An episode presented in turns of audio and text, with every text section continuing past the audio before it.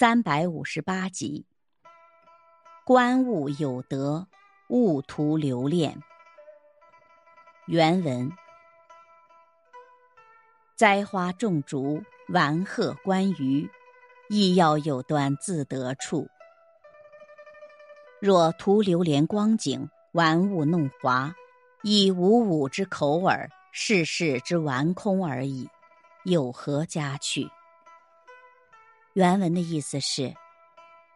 平日栽种一些花竹树木，再饲养一些可爱的小动物，应起到调剂生活心性的作用。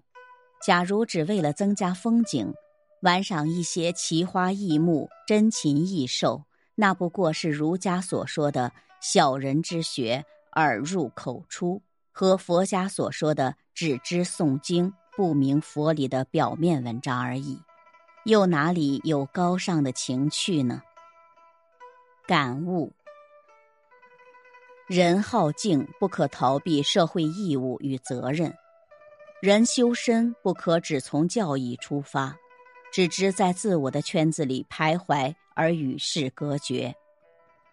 人好自然之物，绝不能玩物丧志，以所乐而迷身心。